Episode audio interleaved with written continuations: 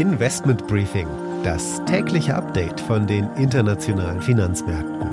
Ein The Pioneer Original. Die Ukraine berichtet von einem russischen Angriff auf eine Militärbasis nahe der NATO-Grenze. Gleichzeitig gibt es aber tentativ gute Nachrichten zu den Verhandlungen zwischen der Ukraine und Russland. Es bewegt sich also etwas. Und China bringt sich ebenso ein. Heute wird es ein Treffen zwischen den USA und dem chinesischen Vertretern geben.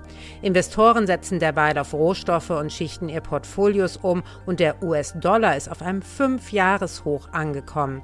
Die Renditen der US-Staatsanleihen bleiben über 2%. Es wird eine Zinserhöhung erwartet. Und am Donnerstag, apropos Zinsen, wird die Bank of England wohl ihre Zinsen das dritte Mal in Folge erhöhen auf dann 0,75% In China geht die Stadt Shenzhen erneut in einen Corona-Lockdown. Betroffen ist auch der große Hafen.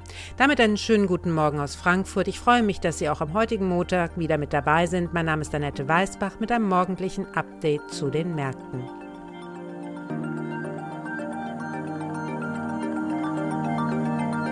Der Blick auf die heutigen Themen. Wie geht es unserer Wirtschaft? Was sind die Auswirkungen des Krieges in der Ukraine und welche Bedeutung hat der erneute Lockdown in China? Wir blicken voraus auf die neue Woche. Hier gibt es unterschiedliche Unternehmenszahlen, aber auch Neuigkeiten von der konjunkturellen Front.